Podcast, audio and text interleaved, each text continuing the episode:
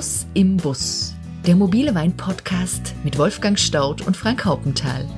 Die beiden Weinliebhaber, der eine Profi, der andere Fan, treffen sich mit interessanten Typen der Weinszene und Persönlichkeiten, die den Wein ebenso lieben wie sie selbst. Sie versuchen herauszufinden, wie die so ticken, was sie begeistert und was sie zu den spannenden Themen rund um den Weingenuss zu sagen haben. Steig ein, komm mit und lass dich inspirieren von einer weiteren Episode von Genuss im Bus, der mobile Wein-Podcast.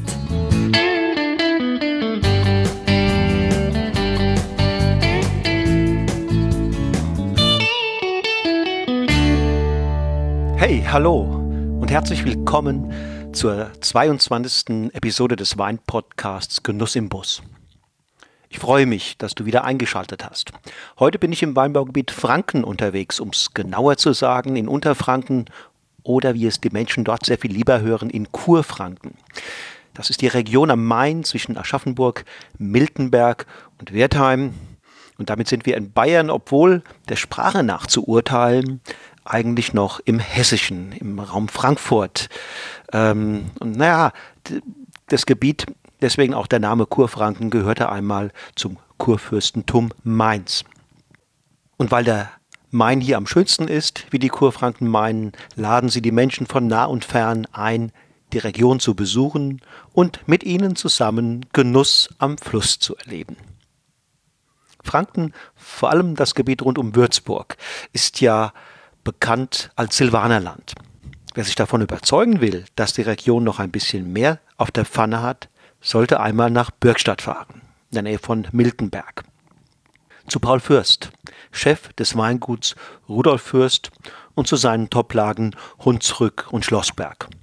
Überall sieht man herrliche Spätburgunderstöcke, um die ihn selbst viele Winzer in der Pinot Noir Kultregion Burgund beneiden zumindest spätestens seit 2013, als in Hongkong auf einer Vergleichsprobe von je 20 internationalen und deutschen Spätburgundern ausgerechnet ein deutscher Rotweinsieger wurde. Der 2006er Zent Grafenberg Spätburgunder R von Paul Fürst. Burgund beginnt in Bürgstadt, so eine damalige Headline in der Presse in den Tagen danach. Nun ja, Zugegeben, Paul Fürst hat ein Faible für französische Burgunder, besitzt zudem französische Pinot-Pflanzen und arbeitet auch mit französischen Barriques. Doch ihn einfach als genialen Kopierer französischer Winzerkunst zu betrachten, wäre völlig falsch, denn Paul Fürst kann viel mehr, viel mehr. Im Interview sprechen wir über seinen ungeplant frühen Start im Weingut seines gerade verstorbenen Vaters. Er war Anfang 20. Wir reden über französische Inspirationen, Winzernetzwerke und weshalb auch in Deutschland große Pinots möglich sind. Für mich ist Paul Fürst ein ganz großer, als Mensch und als Winzer. Er ist auf bescheidene Art selbstbewusst, zu 100 Prozent geerdet. Einer, der mit beiden Händen beherzt zupackt und zugleich immer wieder die Muße für Besinnliches, Nachdenkliches, und Genüssliches findet. Und so sind im Übrigen auch seine Weine. Beherzt zupackend und zugleich ungemein fein, elegant und finessenreich. Sie laden zum Träumen ein, fühlen sich aber auch an der Seite eines herzhaften Pilz- und Wildgerichtes pudelwohl. Aber nun genug der Vorrede. Hört rein in das Interview und macht euch selbst ein Bild von diesem Menschen. Wo ihr seine Weine findet und bestellen könnt, verlinke ich wie immer in den Show Notes zu dieser Episode. Auf geht's! So, lieber Paul, ich freue mich, dass ich heute bei dir hier in Bürgstadt bin. Es ist ein wunderbar sonniger Tag. Ich habe äh, eine schöne Fahrt hierher gehabt. Der Frühling, der Frühling geht los jetzt. Der Frühling geht ja. los. Man sieht das, es sprießt Hat jetzt überall. ein bisschen gedauert, aber jetzt, ja. Mhm. Äh, ist nicht zu früh für euch? Ja, es ist äh, eher normal. Mhm. Die, letztes Jahr waren wir früher, wurde es ein bisschen früher dann gleich heiß. Um blieb heiß. Aber jetzt dieses Jahr, jetzt hat es ganz, wir sind eigentlich froh, dass es zurückhält noch die, die Natur. Es ist trocken, aber es war die ganze Zeit kalte Nächte. Und wir haben jetzt, äh, hatten ja letztes Wochenende eine Vorhersage, dass wir Minustemperaturen kriegen. Das, der Kelch ging uns gut vorüber, wobei die Reben in der Wolle sind und auch noch ein bisschen was aushalten jetzt. Mhm. Ich war gerade bei dem Julian Ja. Ober im Ja. Mhm. Breisgau, der sagte mir, hoppla, genau, er hält auch den Atem Ja, an, nicht, dass das jetzt schon so dynamisch losgeht. Die. Eisheiligen kommen ja noch. Ja, nee, wir können noch ein bisschen, jetzt, jetzt wird es losgehen. Nächste, diese Woche wird es ja heiß und diese Woche wird der Austrieb dann auch schon stattfinden. Wir wollen ja heute ein bisschen reden über das Thema Rotwein. Kann Deutschland Rotwein? Fragen sich viele. Äh, die Profis sagen eindeutig ja, aber die breite Masse ist sich noch nicht so ganz sicher, ob das wirklich auch stimmt. Äh, aber bevor wir loslegen ins Thema, sagt doch vielleicht unseren Hörern und Hörerinnen mal, wo befinden wir uns hier gerade? Ja. Also wir befinden uns hier an der Betriebsstelle des Weingutes Rudolf Fürst in Bürgstadt bei Miltenberg. Dieser Platz, das ist der, dieser Zengrafenberg, wo wir jetzt mittendrin sitzen.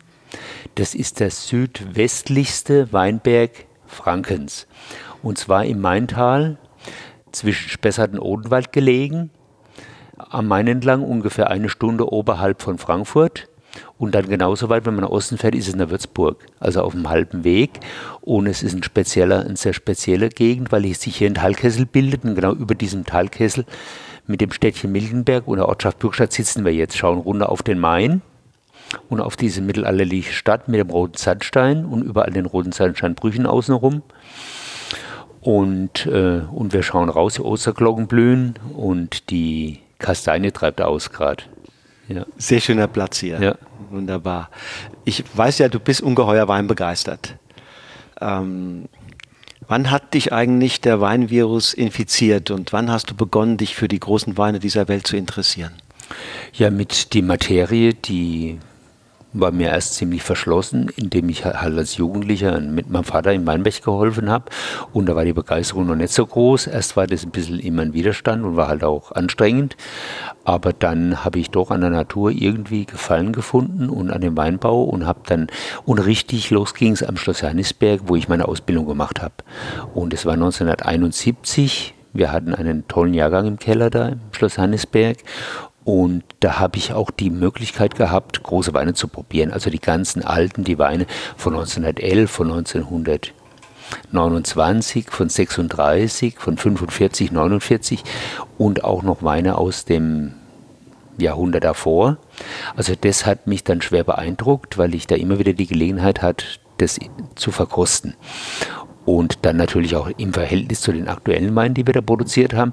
Und da ist praktisch der Knoten geplatzt und ging die Weinbegeisterung los. Und das war natürlich im Rheingau sehr Riesling-lastig.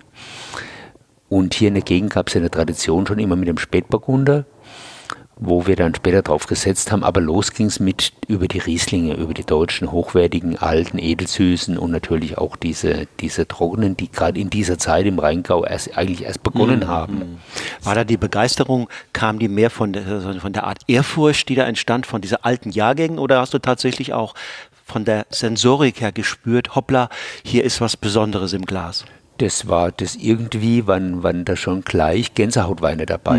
Bei schon die ersten alten, zum Beispiel 1911er Riesling, feinste Auslese. Also solche Weine, das, äh, da, da muss man nicht dafür trainieren, um die zu mögen. Das war einfach von der Knoten geplatzt und das war dann auch ein Wahnsinnserlebnis und äh, da wurden Maßstäbe gesetzt und dann hat sich die ganze Weinwelt praktisch auf diesen Weinen aufgebaut. Mit irgendwas fängt man ja an. Irgendwas ist mal der Irgendwann ist mal so ein Punkt, wo man sagt, Mensch, das ist eine tolle Materie Wein.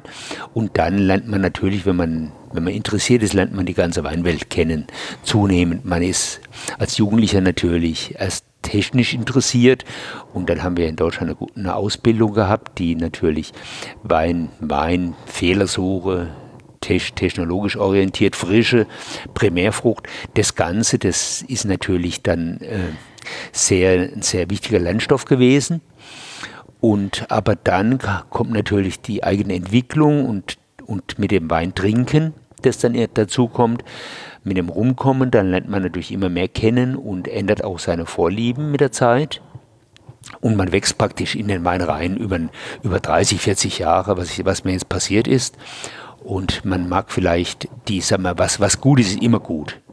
Da muss man nicht drüber reden, ob das damals besser war oder heute. Äh, man muss nicht sagen, damals gab es gab nicht so viel Spitzenweine wie heute. Ist durchaus möglich. Also man kann heute fast alle Weine, die am Markt sind, unfallfrei trinken. Aber damals war es noch so, dass halt, sagen wir, es gab einen schlichten Markt, aber es gab schon immer ganz, ganz hochwertige, absolute Spitzenweine. Ja. Ja, ja. Und dann hast du diese Begeisterung, Schloss Johannesberg, die äh, Verkostung, die Begegnung mit diesem wunderbaren Wein mitgenommen hier nach Bürgstadt und bist quasi dann mit einer anderen Motivation an dieses Business rangegangen. Ich war dann richtig, ich war dann richtig angefixt vom Wein, schon während dieser zwei Jahre, habe dann auch äh, praktisch äh, mich sehr interessiert, bin rumgekommen, dann habe ich in Geisenheim angefangen, habe ich Freunde kennengelernt, zum Beispiel den Ben Philippi, das war dann ein ganz enger Freund von mir. Wir waren, der war ein paar Jahre älter im Studium in Geisenheim und habe ich Ben Philippi kennengelernt und habe ihn seither auch nicht mehr aus den Augen verloren. Und in diesem Kollegenkreis haben wir natürlich dann auch später, erst zu späterer Zeit, mit, dann, mit den dazugekommenen Freunden Joachim Heger, Helmut Dönhoff und so weiter, Wilhelm Haag, haben wir dann auch viele Reisen in die ganze Weinwelt gemacht und haben das auch alles kennengelernt. Also das war eine ganz, ganz wunderbare Entwicklung. Wann hast du das Weingut übernommen? Dann gut nach diesem, nach diesem äh, Aufenthalt im Rheingau und dem äh, und dem äh, und der Ausbildung habe ich 1975 ad hoc das Weingut übernommen. Von meinem Vater war ich 21 Jahre alt und es war eigentlich noch gar kein richtiges Weingut. Das war noch ein Gemischbetrieb mit Landwirtschaft, mit Obstbau, mit Tabakanbau und mit und mit Weinbau und mit Straußwirtschaft, also ein ganz komplizierter Betrieb, viel Arbeit und nichts verdient. Und das Ganze und natürlich mit diesem, was gleich gelungen ist am Anfang, wie ich begonnen habe, war, dass die Weißweine wirklich gleich auf der Höhe der Zeit waren. Also die waren, ich, es war für mich dann, äh, war für mich, also der Maßstab war gesetzt und für mich war klar, dass ein Wein Substanz haben muss, dass ein Wein reif sein muss von, der, von den Trauben her und dass man eine saubere Önologie braucht für gute Ergebnisse. Und das haben wir, das haben wir als, das habe ich dann alles berücksichtigt.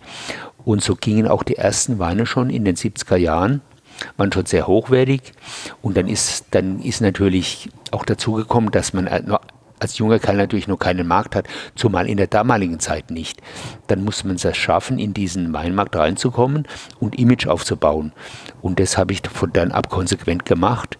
Und dann kamen punktuell kamen dann Entwicklungen, oftmals durch Zufälle.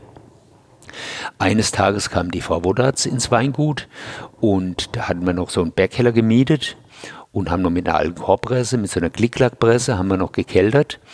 Und da hatte ich den 79er im Fass liegen, in Doppelstückfässern, habe gleich auf Holzfässer gesetzt, in Doppelstückfässern und GFK-Tanks noch ein paar. Und da kam die Frau Wodatz von Wiesbaden, von die Frau von dem Wodatz von, von dem Restaurant Ente zum und äh, mit einem Kollegen vorbei und die hatte damals einen kleinen Weinhandel aufgegründet, der die Nasen hieß. Und da hat die 1200 Flaschen Silvaner, 1200 Flaschen Riesling, 1200 Flaschen Spätburgunder auf einen Schlag bestellt und auch sofort abgenommen und gut gleich bezahlt. Also es war damals für mich ein Schritt und von da aus ging es dann los und, äh, und hat sich die ganze, der ganze Markt ganz gut entwickelt. Damals hat zum Beispiel Karl Geisel von, von München vom Königshof, mhm, mhm. hat in der Ende praktiziert, der hat wieder meine Weine kennengelernt da und hat dann die Weine von da aus nach München transportiert. Dann ein paar Jahre später kam Dallmayr dazu. Also so ging das praktisch los, dass die Weine praktisch ab Ende der 70er Jahre, Anfang der 80er Jahre in sehr interessante, in sehr interessante Restaurants und in sehr interessante Märkte kamen. Dann hatten wir noch einen großen Glücksfall, das waren die Schweizer Stuben in Wertheim, mhm. die damals Anfang der 80er Jahre eines der besten Restaurants in Deutschland waren, zumindest mit einer, mit einer wahnsinnig hohen Weinkompetenz. Denn wenn man das heute im Nachhinein betrachtet, sind die ganzen die ganzen Schüler von Dieter Müller und so weiter und die Mitarbeiter der Schweizer Stuben, die waren also sehr weinaffin in ihrer Ausbildung. Wenn man sieht, Steinheuer, mhm. was, was das alles für Köche mhm. sind mit einer riesen Weinerfahrung. Ingo Holland auch, mhm. kennt sich mit Wein aus.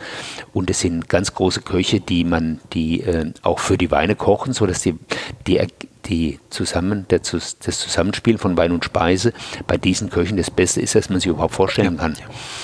Und, äh, und die Schweizer Stuben, die haben mir dann unheimlich, gehol unglaublich geholfen.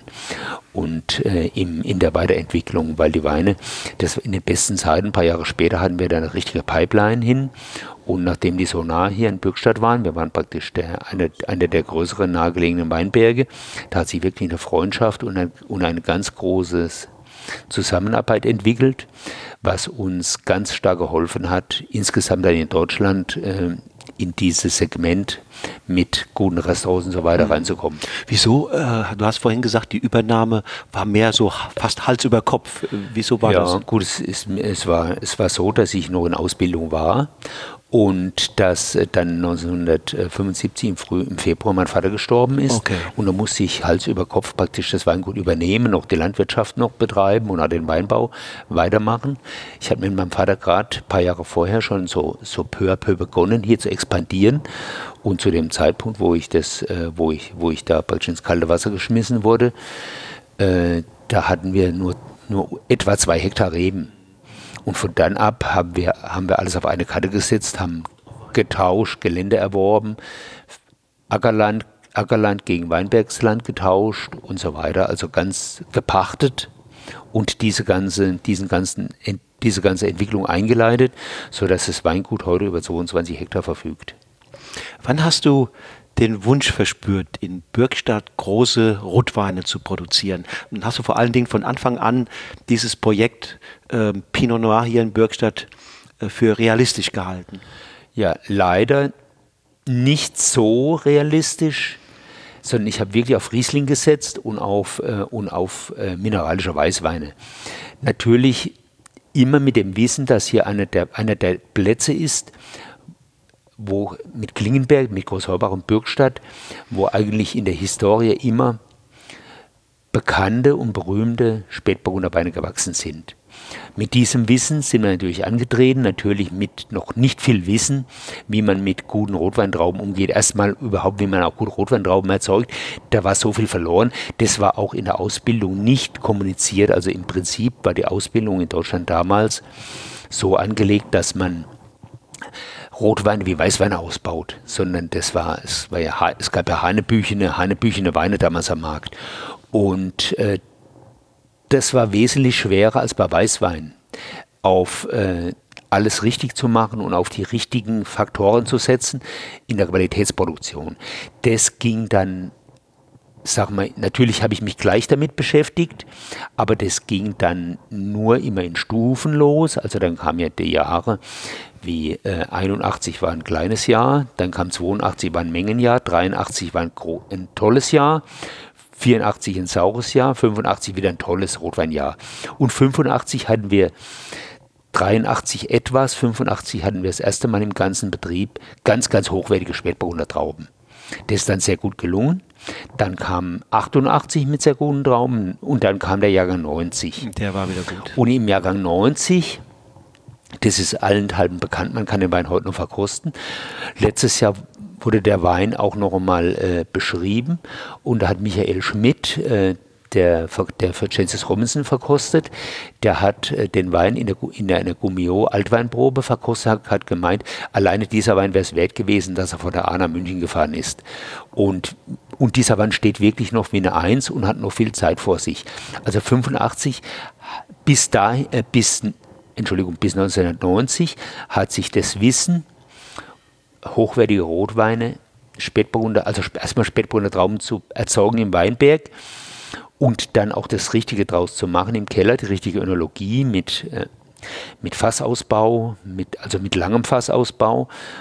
Das hat sich bis 90 so, hab, haben wir uns so erworben im Weingut, dass es dann 1990 erstmals in allen Bereichen geglückt ist. Und da war dann auch schon ein Standard geschaffen, der sich dann fortgesetzt hat. Mhm. War das im Nachhinein, wenn du zurückguckst, ein, sagen mal, eher ein kontinuierlicher Prozess, ähm, das Wissen zu generieren, wie man große Rotweine ausbaut? Oder gab es sozusagen in, diesem, in dieser Entwicklung auch mal einen Sprung, wo du vielleicht äh, äh mit irgendjemandem in Kontakt gekommen bist oder eine Erfahrung gemacht hast, die dich einfach nochmal in einem großen Sprung, nicht kontinuierlich äh, nach vorne Ja gut, es gab, es gab immer Entwicklungsschritte, wo man, wo man auch dann auch, äh, wo man auch was sieht. Also es gab natürlich viele Reisen nach Burgunden, es gab auch einen guten Austausch damals mit, wir haben auch ein paar Jahre, paar Jahre lang also so private kleine Seminare gemacht, sagen wir Kollegentreffs mit äh, Bernd Philippi, Joachim Heger, äh, Werner Neckel von der A, Daniel Gantenbein. Wir waren schon sehr gleich, sehr früh befreundet alle. Da haben wir uns öfter mal getroffen, haben gute Weine getrunken und unsere eigenen auch probiert und natürlich gefachsimpelt. Und da ist viel entstanden. Und die größten Schritte sind natürlich im Weinbau passiert, weil der Ansatz, ähm, Qualitätsweinanbau zu machen, die richtige Genetik am richtigen Platz und dann auch die, das Ganze, die ganze, man kann ja nur junge Reben pflanzen, man kann ja keine alten Reben pflanzen und, das, und dass das dann reinwächst in die Qualität, das ist natürlich da alles losgegangen. Und Hast du auch mal Lehrgeld bezahlen müssen? Lehrgeld habe ich bezahlt, indem ich Barusenkanne angepflanzt habe in den 70er Jahren. Und das haben wir dann alles natürlich wieder ausgebügelt und haben das, äh, und haben das dann alles wieder auf. das ist ja das so und so, was man erkennen muss, ist, dass äh, wenn eine Rebsorte an einem Platz äh, eine Tradition hat, dann hat sie in der Regel eine Tradition, weil sie da gut hinpasst. Und das mal erstmal zu lernen, dass man da keine großen Experimente machen muss, das ist natürlich auch ein wichtiger Schritt gewesen. Du hast von den Kollegen erzählt, die, wo ihr euch gegenseitig befruchtet habt in Reisen, Tastings. Ähm, Gab es da auch vielleicht auch das Phänomen irgendeinen Lehrmeister oder einen, wo man sagt, okay, das war so ein Typ, der hat mich echt richtig inspiriert, also da war der Kontakt echt Gold wert. Ja, also ich glaube, dass in dem Fall waren wir wirklich in dem kleinen Kreis, von dem ich rede, waren wir wirklich die Initiatoren, vielleicht Werner Knipser noch dazu, äh, waren wir wirklich die Initiatoren dieser Entwicklung. Also wir haben uns das, äh, wir haben, es gab damals in Deutschland überhaupt außer dieser, außer dieser Gruppe äh, keine, auch nicht die Schulen waren auch nicht so weit, dass sie uns schon geholfen hätten. Sondern sagen wir mal, da war die Wirtschaft, also da waren die Unternehmer oder die Spitzenweingüter immer die Leader in dieser Entwicklung.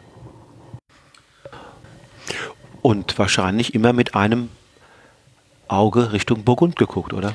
Also ganz wichtig haben wir die guten, die guten, äh, also erst einmal um den Geschmack zu schulen und um Maßstäbe zu setzen, musste man natürlich sich in der Welt umgucken. Und da war Burgund natürlich, ist, ist natürlich nach wie vor der Gral des, der Gral des, äh, des Spätburgund, des Pinot Noirs und äh, da haben wir natürlich sehr viel probiert und, äh, und sind auch hingefahren. Es ging der Austausch auch immer besser mit den Kollegen in Burgund. Und dann, und da kann man, konnte man dann auch eigentlich keine Fehler machen, wenn man die guten Sachen übernimmt, die, die, die denn im Anbau und vor allem in der Vinifikation, also vor allem im Anbau, aber auch in der Vinifikation, dann, äh, dann ging es immer Step for Step vorwärts. Lass uns, lass uns mal da ein bisschen konkreter reingucken, äh, die einzelnen Faktoren. Ich will dir mal ein paar nennen und du sagst mir, was spielen die für eine Rolle, um im Ergebnis einen großen Pinot zu machen. Ähm, wie wichtig ist es, wenn man, wenn man eine Vision hat, wenn man langfristig denkt und zugleich bereit ist, hart zu arbeiten? Ja gut, die Vision muss, die Vision muss, äh, muss äh, da sein, indem man die Bereitschaft hat zu investieren. Mhm. Die Vision ist das, dass man sich, man muss sich vergewissern, wie sind die Grundbedingungen sind die Grundbedingungen, wenn ich schwere Böden habe, muss ich einen anderen Maßstab setzen, dann muss ich vielleicht Grauburgunder nehmen oder vielleicht Chardonnay. Aber wenn ich auf Pinot Noir gehe, brauche ich Böden, die trainiert sind. Mhm. Und die, das abzuklopfen und dann kann man eine Vision entwickeln. Wenn man abgeklopft hat, welche. Als Winzer wird man ja an Platz geboren, man sucht sich ja nicht raus, als wenn man so Eltern hat, die im Anbau haben und kommen in so einer Gegend auf die Welt, dann sind im Prinzip sind die Möglichkeiten ja abgesteckt. Mhm.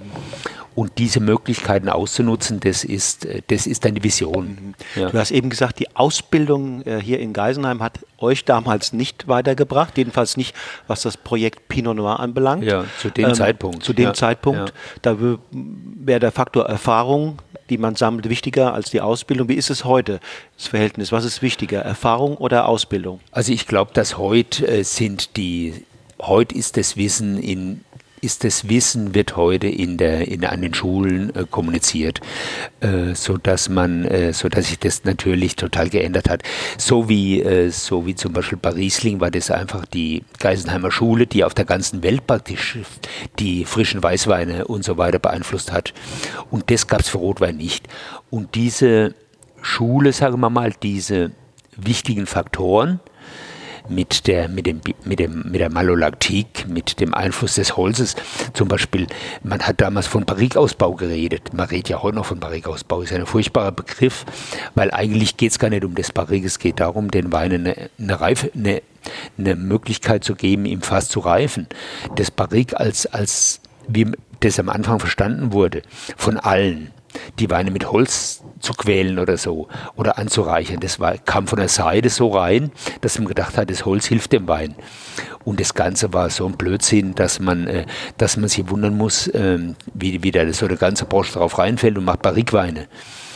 Und äh, so, so, so, man musste runterkommen und musste, musste sagen, okay, das Holzfass ist ein notwendiges und ein sinnvolles und ein bewährtes Gebinde um Weinen das Optimale für ihr Leben mitzugeben. Und das muss man alles verstehen lernen und äh, das ist in der Zeit passiert. Welche Bedeutung hat die Lage für das Projekt Pinot Noir? Die Lage ist sehr entscheidend. Also man braucht, äh, man braucht Böden, die nicht so opulent sind. Man braucht, äh, man braucht natürlich das Klima, ist sehr entscheidend. Es muss nicht so feucht sein, es, muss, es darf eher trocken sein alles zusammen ist es, ist es wichtig, dass äh, die Wüchsigkeit nicht so groß ist, sondern eine gewisse, eine gewisse, äh, eine gewissen Stress sollen die Reben mitkriegen für große Rotweine. Also von der Seite her müssen die Vorbedingungen für eine Entscheidung, Spätburgunder anzubauen, die müssen einfach stimmen, genauso wie bei Riesling. Das heißt, um große Spätburgunder zu erzeugen, ähm, äh, gibt es, da gibt es in der Welt nicht so extrem viele Lagen für. Ja, es gibt äh, für Weine, die Länge haben und die Mineralität besitzen, sind die Weinbergsböden sehr eingeschränkt. Das heißt, die sind niemals zu feinerdehaltig, sind auch niemals zu reichhaltig im Humusgehalt, weil es die Trauben aufbläst. Also man kann keine großbärigen und keine riesen Trauben brauchen für einen feinen Spätburgunder. Nun wissen wir gerade beim Spätburgunder, dass da ja äh sehr viele Facetten ausgeprägt hat. Man spricht auch von Klonen. Ähm, welche Bedeutung hat genau dieses, diese Thematik? Hm. Gut, das ist einer der Qualitätsfaktoren. Es ist nicht ausschließlich, es ist nicht so, dass man das absolut sehen muss sondern es kann durchaus sein, also wir haben, wir haben eine, mittlerweile eine ganze Vielzahl an äh, Genetik im Weingut. Wir haben alte Deutsche, was wir nicht haben, sind großtraubige, großbärige. Mariafeld und Wädenswil und so Sachen, die haben wir überhaupt nicht. Wir haben mehrmals damit geliebäugelt, weil man sagt, dass sie gute Erträge bringen und auch sehr lange gesund bleiben und dickscheilig sind. Aber das haben wir im letzten Moment, wir hatten ein paar Mal Reben bestellt, haben wir sie immer wieder abbestellt und haben uns immer für kleinbergiges Lesegut, lockerbergiges Lesegut und so weiter entschieden. Und ich denke, das ist eine, gute, eine wichtige Voraussetzung im Spitzenbereich. Ähm, ich habe letztens mit einem Winzer gesprochen, der sagte mir, es gibt aber auch bei diesen französischen Klonen, du hast ja, glaube ich, auch französische Klone angesprochen, ähm, auch welche, die nicht immer innen genauso schön ausreifen wie außen. Hast du hm. das auch beobachtet? Ja, es gibt, es gibt, also es gibt so eine Vielfalt und äh, es gibt so eine Vielfalt in Frankreich natürlich. Da haben wir ja auch von Champagnerklonen für Spätburgunder bis, äh, bis ganz gepackte, bis, bis lockerbeerig, bis solche, die halt, äh, die halt äh, verrieseln sehr leicht. Und das ist also das Ziel, was der ideale der ideale Klon. Aber man erreicht diese Eigenschaft der Traum ja nicht nur über die Genetik, sondern teilweise auch über den Anbau.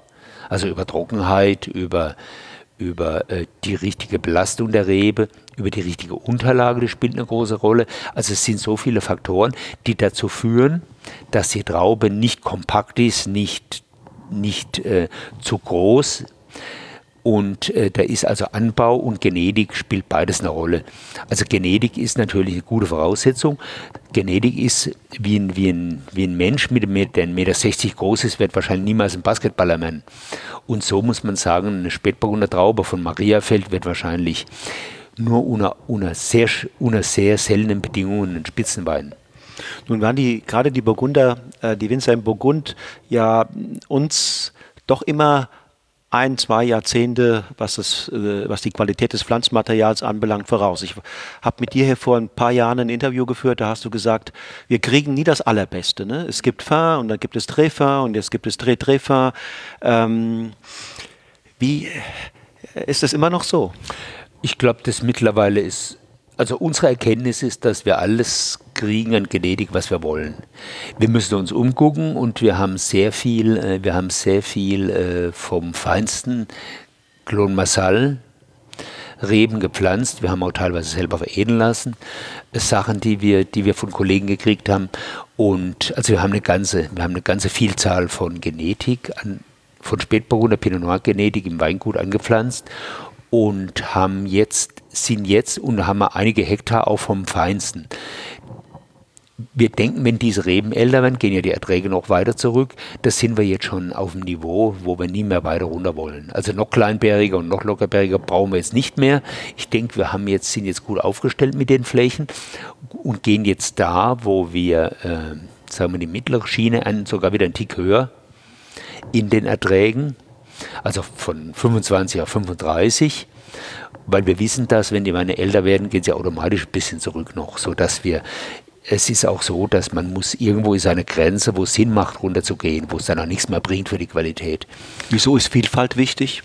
Genetische Vielfalt? Ja, genetische Vielfalt ist erstmal wichtig, dass, dass man lernt, äh, was das Beste ist. Das weiß man nicht automatisch und, äh, und dass man auch schaut, was unter den eigenen Bedingungen am besten ist. Das ist ja auch ein Lernprozess. Also wir sind jedes Jahr, wir haben jedes Jahr alle unsere Weinberge im Blick und machen unsere Notizen und beurteilen die verschiedenen Weinberge. Und da lernen wir auch, was, äh, was sich bei uns am besten macht. Probieren natürlich auch die Weine daraus. Und deswegen ist Vielfalt wichtig, aber auch für Risikoverteilung natürlich, okay. dass wir, mhm. dass wir mhm. verschiedene Chargen haben im Keller und so. Und äh, das sehe ich auch so, dass es Sinn macht, da breit gut, dass es gut ist, breit aufgestellt zu sein. Welche Rolle spielt das Anlagenalter oder anders gefragt, gibt es für eine, eine Anlage ein optimales Alter? Gut, das Rebalter hat sehr viel damit zu tun, wie dickschalig und wie äh, kleinbärig die Reben sind. Also wir haben alte Deutsche, die mittlerweile im Ertrag wie die, Klon, wie die feinsten Klon Marsalos Burgund sind. Und, äh, und deswegen ist Alter gut und auch sicher von der Bewurzelung her gehen die Reben tief. Aber ich glaube, ganze, das ganze Bewurzelungsthema, das wird ein bisschen überinterpretiert weil der, wir kennen genau den Hauptwurzelraum der Rebe. Vielleicht nehmen ältere Reben, wenn man sie konsequent behandelt, das heißt, wenn man die flachen Wurzeln entfernt, auch mal mit Pflügen am Stock, dass sie tief runtergehen. Also wenn man das alles beherzigt, was man selten tut, weil viele Weinberge werden ja gar nicht mehr mechanisch bearbeitet. Da findet es ja gar nicht statt.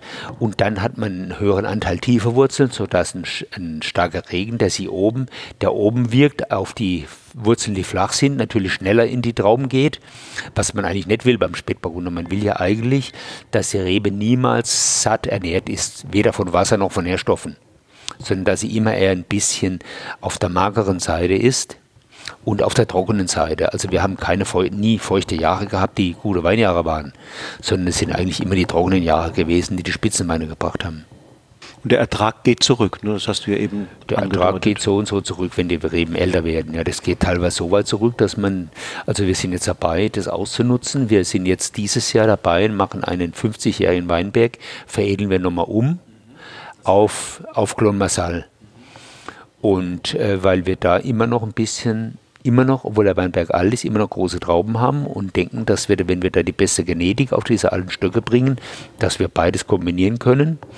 Eine perfekte Bewurzelung, altes, altes, altes Rebholz und äh, die feinste Genetik halt, die wenn wir die da drauf machen, dass wir dann Bestand kriegen für absolute Spitzenqualität. Verfahrt ihr nach dem Prinzip des ewigen Weinbergs oder? Man, wir haben zumindest das Ziel, wie, wie das gelingt, äh, wie das gelingt. Es wird immer wieder auch mal Sinn machen, wieder mal Weinberg mal komplett zu roten und wieder ein Stück zu pflanzen. Also momentan machen wir das nicht. Momentan sind wir auf dem Weg, die, äh, die Weinberge zu pflegen und zu erhalten, nachzupflanzen, was ein Riesenaufwand ist. alle, alle Fehlstellen zu ersetzen und die Rebstöcke gut zu pflegen mit sanftem Rebschnitt und so weiter, sodass die Reben eine gute Zukunft haben. Gibt es da irgendwann eine Obergrenze vom Alter her? Ich kann das jetzt nicht erkennen. Äh, ich kann es nicht erkennen. Das, das sind, also wir haben diesen Weg beschreiten wir praktisch erst seit einer Generation jetzt oder nicht mehr seit einer Generation, dass wir konsequent äh, wissen, dass das, was das normale Umtriebszeitalter von 25 Jahren, dass es für einen Weinbau gilt, wenn man äh, eine Flasche für 5 Euro produzieren muss. Das ist eine andere Situation und sagen wir mal, für einen Wein, für einen Supermarkt zu machen, der, der 4 oder 5 Euro kostet, dafür braucht man eben 70, 80 Hektoliter pro Hektar, sonst macht das ja ökonomisch keinen Sinn. Und, äh, aber für diesen Bereich, wo wir produzieren, ist jetzt mal ist die Zukunft offen. Also ich möchte jetzt keine Grenze nennen. Bedeutung von Erntezeitpunkt und äh, auch Ertrag vor allen Dingen der Zeitpunkt. Das ist ja immer kritisch und gerade für den, für den Spätburgunder ja. ist es ein relativ kleines Zeitfenster. Ja. ja. also Endezeitpunkt ist äh, am liebsten, wenn die Trauben reif sind, 95, etwa 95 Grad Öchsel haben, äh, Säure nicht zu niedrig, äh, wobei wir die Säure nicht messen, sondern wir gehen, wenn wir die wenn wir die Les der Lesezeitpunkt entscheiden, gehen wir nach dem Geschmack und nach der Bärenhaut. Und die Bärenhaut muss noch knackig sein, aber die Trauben reif. Und dann haben wir das am liebsten beim Ertrag von, für die Spitzenweine von 30 Hektoliter pro Hektar und für die mittlere Schiene bei 40 bis 50. Über Holz hast du vorhin schon mal gesprochen. Ähm, ähm, Holz spielt eine Rolle, ist eine Umgebung für den Wein in seinem Entwicklungsprozess. Ähm, spielt auch die Art des Holzes und die, und, und äh, die Art auch dann, wie es vorher behandelt worden ist, eine Rolle.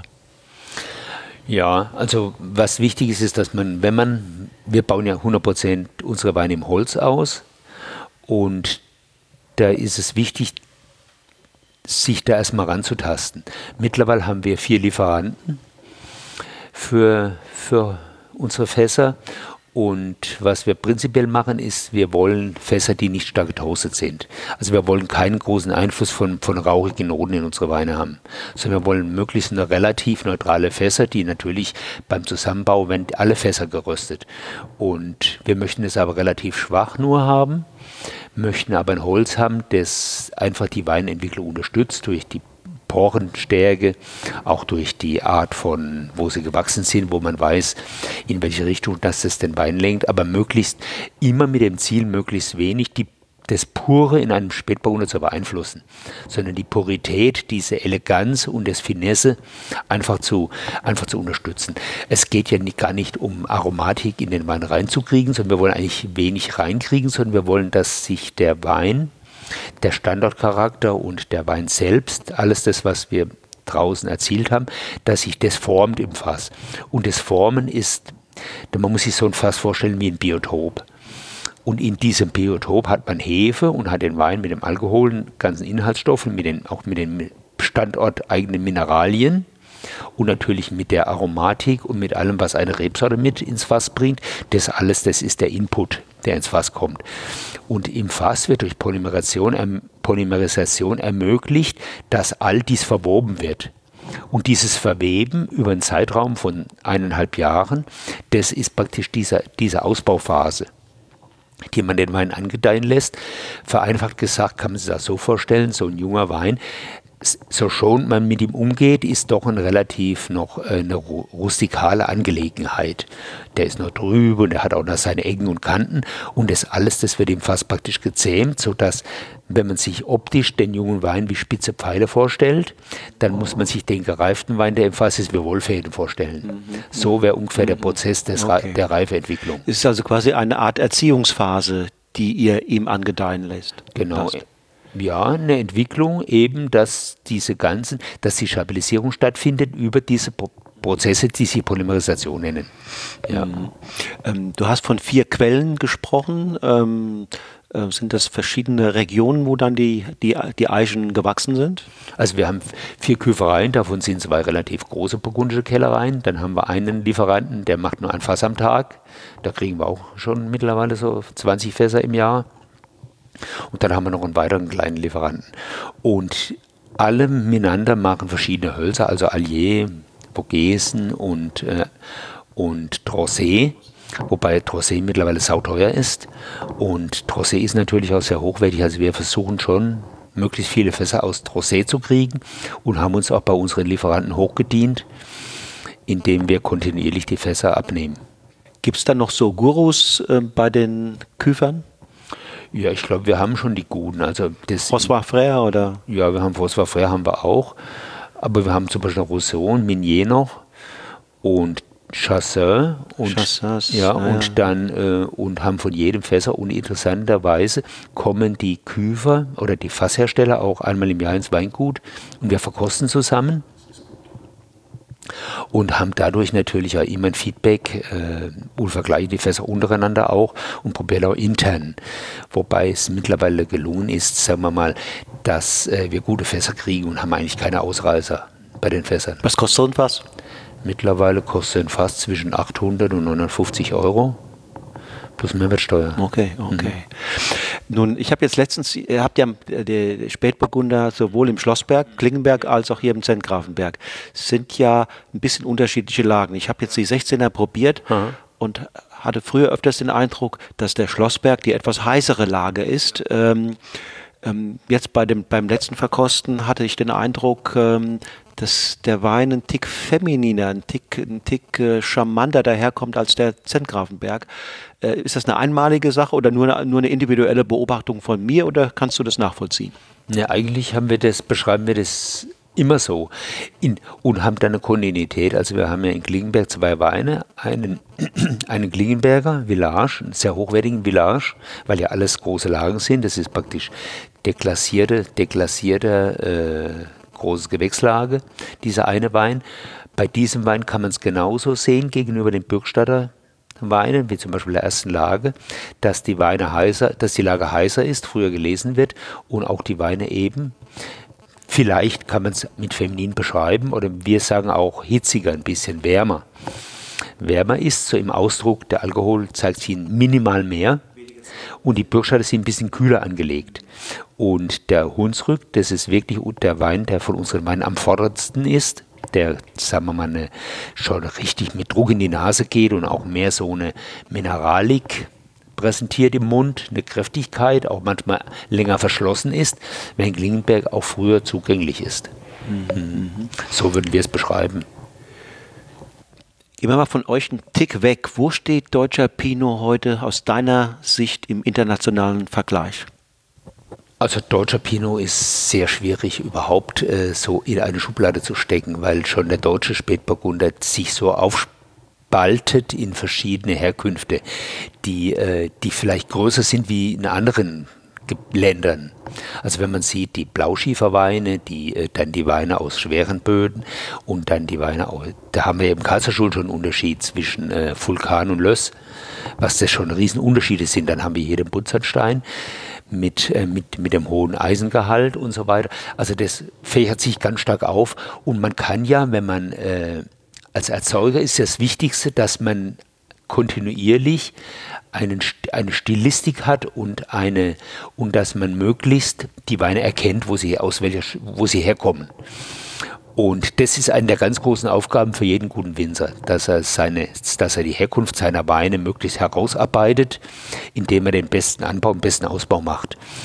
Und dass man sagt, jawohl, das ist ein Schlossberg und das ist ein, wirklich ein Hunsrück, wenn man so weit ist, dass man die Weine, dass sich die, die Weinfreunde und die Sammler sagen, an, das will ich mir mal in einer Vertikale hinstellen und dann sehe ich wirklich, dann habe ich den Wein, dann sehe ich den mal über zehn Jahre und dann sehe ich, was prägt diesen Wein. Und dahin müssen wir noch kommen. Also wir sind ja teilweise, ist das, wir haben ja schon Kollegen und bei uns auch, das ist ja schon weitgehend geglückt. Und das Schöne ist ja, dass wir ganz viele deutsche Spätburgunder international auf einen Tisch stellen können mit allem, was auf der Welt an Pinot Noir produziert wird. Da braucht man heute keine Hemmungen mehr haben. Was man natürlich immer sagen muss, der Gral, die berühmten Weinberge sind in Burgund, da brauchen wir nicht drüber reden. Und trotzdem haben wir natürlich den Ehrgeiz, selbst eigene Charakteristik zu erzeugen und den Genusswert der Weine zu steigern. Das ist ja, sind ja die beiden, die beiden Prämissen. Mhm. also es geht nicht um Imitation äh, der großen Vorbilder, sondern das Herausarbeiten eines eigenen Stils auf hohem Niveau. Und dennoch kann man wahrscheinlich sagen, die Franzosen sind im Burgund in der x-ten Generation dabei, äh, das, was du gesagt hast, den lokalen Stil zu optimieren. Äh, ist ja logisch. Wenn, wenn du hast beschrieben, ihr habt äh, erst in den 90er Jahren quasi richtig angefangen oder Ende der 80er, dann kann man natürlich noch nicht so weit sein.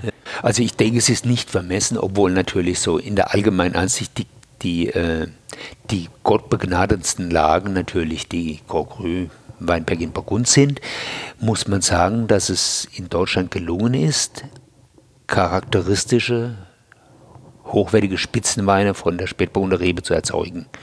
Und jetzt ein bisschen hin und her gemessen, ich weiß nicht, ob man das überhaupt kann. Man soll einfach, man muss einfach die guten Weine mal trinken und mal ganze Flasche trinken und die Weine genießen und schauen, was macht es mit mir, so ein gutes Glas mhm. Spätburgunder, wenn ich das trinke.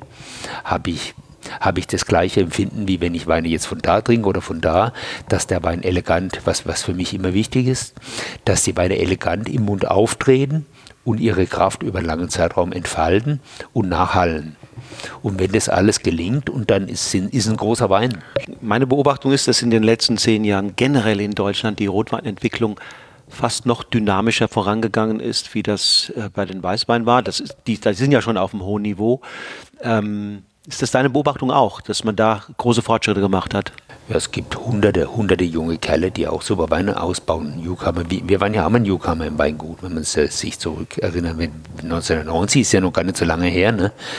Und, äh, und das ging gut los und wird natürlich jetzt immer noch besser. Es gibt ja so viele verschiedene Ansätze, wo, wo jetzt investiert wird, auch in der Branche, in, sowohl im Weinberg, also im Weinberg ist immer am wichtigsten, aber auch in der Önologie.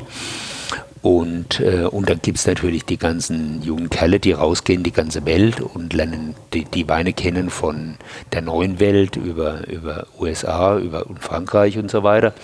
Und das alles trägt natürlich dazu bei, dass sich da eine eigene Kultur entwickelt. Mhm. Und da freue mhm. freu ich mich total drüber. Das ist wunderbar. Das Tempo mhm. ist wirklich ja. richtig in Fahrt gekommen. Mhm. Ausbildung ist besser, und vor allen Dingen glaube ich auch, dass die, dass die jungen Nachwuchswinzer und Winzerinnen viel mehr reisen, als ihr das noch früher äh, konntet. Äh, bevor die das, das Weingut übernehmen, sind mhm. die zum Teil äh, im Burgund, in Kalifornien und auch in Australien gewesen. Ähm, das bildet Ganz, ganz wichtig. Das ist, und das tut, das tut insgesamt eine ganze Weinbranche gut, dass man heute internationalen Austausch pflegt. Also mittlerweile haben wir ja wirklich Kollegen auch von Neuseeland oder Australien und so, die uns hier auch mal besuchen und, und wo wir uns austauschen. Das gab es ja nur in Deutschland bei Riesling, dass man, dass man, wenn ein Australier, der ist halt, wenn er mal sich für Deutschland mal interessiert hat, ist er in die Mosel gefahren. Und mittlerweile gibt es wirklich ist wirklich die Pinot Noir Szene auch sehr spannend, sodass es lohnt, äh, uns zu besuchen und die Weine zu verkosten. Also dein, äh, dein Wunsch und dein Tipp wäre auch äh, an meine Hörer und Hörerinnen, dass, dass sie den deutschen Rotwein vielleicht, vielleicht doch ein bisschen mehr ins Visier nehmen und ähm, das mal überprüfen, ob das noch stimmt, was lange Zeit vielleicht auch tatsächlich gegolten hat. Äh, deutscher Rotwein ist vor allen Dingen leicht hell und gegebenenfalls sogar leicht süßlich. Wer einen richtigen Rotwein trinken will, der muss nach Frankreich, Italien oder Spanien gucken. Also man muss natürlich, wenn man das, nicht, genauso ist es natürlich, äh, es, gibt, es gibt mittlerweile eine wahnsinnige Leistungsfähigkeit. Man muss halt danach suchen. Ne? Also man kann nicht in den Supermarkt gehen, kann sich eine Flasche Wein holen. Das geht nicht, sondern man muss sich ein bisschen umgucken, aber das ist ja heute kein Problem mehr, sich umzugucken und sich zu informieren über Wein und zu den richtigen Erzeugern zu gelangen oder, oder, im, oder im Handel sich umzugucken. Und dann gibt es natürlich die ganzen Weinguides und alles, was hilfreich ist, für sich zu orientieren. Und dann soll es eigentlich gelingen, dass man was Spitzenmäßiges kriegt. Wie geht es jetzt weiter hier in Deutschland? Was meinst du, ist der nächste große Step, der bevorsteht? Gut, die, es, wird, es wird natürlich weitergehen. Die Weinberge werden älter, was ein sicher ein Vorteil ist. Das Know-how verbessert sich, es kommt mehr Kontinuität rein. Sodass äh, ich glaube, dass wenn sich das jetzt festigt, dass in der Spitze diese jetzigen Ergebnisse gehalten werden, beziehungsweise sich vielleicht nur leicht weiterentwickeln, weil die Reben älter werden. Dann äh, gibt es natürlich in der Breite wird es auch besser werden, weil natürlich viel mehr, viel mehr Leute und viel mehr Kollegen äh, gute, gute Arbeit machen und das zum Allgemeingut wird. wie man, wie man einen guten Spätburgunder erzeugen muss oder Rotwein auch. Für den Rotwein gilt ja das Gleiche, dass das eine Kultur ist, eine eigene, die man eigentlich von den Weißweinen trennen muss. Es gibt ja, man muss eigentlich zwei, zwei äh, Köpfe haben. Ein Kopf für Weißen, ein für Rotwein, wenn man, wenn man Riesling und Spätburgunder zum Beispiel in einem Betrieb macht. Das sind so unterschiedliche Denkansätze und, äh, und Arbeitsabläufe, dass man eigentlich zwei Keller braucht. Und wenn man das macht, und dann findet man interessante Sachen. Und wie geht es mit eurem Weingut, mit dem Weingut Rudolf Fürst weiter? Bei uns ist das Gleiche. Wir investieren in Böden, in Bodenverbesserung, in beste, weiterhin beste Genetik, in, würden auch ein gutes Stück Land kaufen, wenn wir es kriegen. Und entwickeln uns dahingehend peu à peu weiter. Aber ansonsten sind wir jetzt ähm, mit diesem, mit diesem, was wir gerade machen, wir haben jetzt praktisch einen eine Serie von tollen Weinen im Keller. Wir haben 15, 16, 17, drei unterschiedliche Jahre, ein heißes, ein kühles und ein mittleres. Und jetzt den großen 18er, den wir sehr hoch einschätzen und wo wir denken, dass das, äh, dass es ein Glücksfall ist, dass dieses Jahr so gekommen ist, wie es gekommen ist. Das sollte uns einiges Vergnügen bereiten, wenn wir die Weine trinken. Und wie ähm, gestaltet sich die Betriebsübergabe an den Sebastian? Das ist gelaufen. Also ich arbeite trotzdem, wie man, wie man sieht. Ne? Und äh, weil Winzer gehen ja nie in Rente, sondern Winzer sind ja immer Winzer. Und aber Sebastian ist verantwortlich für den Betrieb, hat den ganzen Betrieb übernommen und mit mit den, macht mit den Mitarbeitern einen tollen Job. Und ähm, was war das Wichtigste aus deiner Sicht, was du ihm mit auf den Weg gegeben hast? Ja gut, das ganze Gefühl für die Natur, für die Böden und für die Reben, das ist eine ganz wichtige Sache. Die, und, die, und auch die Önologie, dass man, äh, dass man äh, praktisch immer das Angemessene für den Wein macht und dass, dass, der, dass die gute Traube, die der die Möglichkeit geben, sich, sich über, die, über die Önologie praktisch zu entwickeln, dass man das, dass man das macht, ohne große Einfluss, Einflüsse zu nehmen. Das war was, was wir immer gemacht haben. Das hat Sebastian voll übernommen. Im Gegenteil, er ist natürlich viel konsequenter an die Sache rangegangen. Wir haben immer noch ein Teil großes Holzfass gehabt und so. Und jetzt machen wir alles im Kleinen. Welche Weinregion in der Welt findest du aktuell besonders spannend, wenn du mal jenseits der Landesgrenzen blickst? Also was mich besonders, äh, was mich besonders vom Wein her interessiert, ist die nördliche Rhone. Ich finde diese, diese Weine ganz, ganz spannend, solange sie nicht so alkoholreich sind. Mhm. Und da gibt es sehr, sehr viele gute Beispiele. Ich mag total diese Mineralität der Weine und die, und die Strahlkraft. Burgund sowieso. Und aber nördliche Rhone auch. Und dann finde ich alle, alle Weine von, äh, auch die Extremen, wie wir schon aus dem Jura. Jura. Ich finde, es gibt ganz viele spannende Weine auf der Welt, die man, die man in seinem Leben gar keine Chance hat, alle kennenzulernen. Auch, auch in der neuen Welt gibt es Entwicklungen, die toll sind und, äh, und das ist ja das Schöne an unserer Branche, dass man das Wein insgesamt, dass eine, dass eine Weinkultur entsteht weltweit und jetzt kommt ja China dazu die jetzt mal ihre Anfangserfahrungen machen, die jetzt von den, von den harten und von den dunklen Rotweinen jetzt ein bisschen weggehen, auch zu den feineren Sachen. Also das ist insgesamt ist immer irgendwas in Bewegung in der Weinwelt. Ich war gerade in äh, Irland und hatte sogar die Gelegenheit, einen irischen Wein zu probieren. Ähm, es, es, es, ist ein Wagnis, dieses Produkt, ähm, weil es, glaube ich, es ist zu kühl. Es ist zu kühl. Ähm, aber auch dort gibt es Menschen, die diese Herausforderung, Wein zu machen, annehmen und äh, auch wenn sozusagen die, die ersten Schritte nicht ganz einfach sind. Hast du einen Lieblingswein? Wenn ich, äh, wenn ich jetzt einen Lieblingswein nennen würde, einen Schaf Hermitage nehmen. Mhm. Das ist reiner Syrah. Das ist reiner Syrah, ja. ja. Und welchen Wein trinken wir jetzt?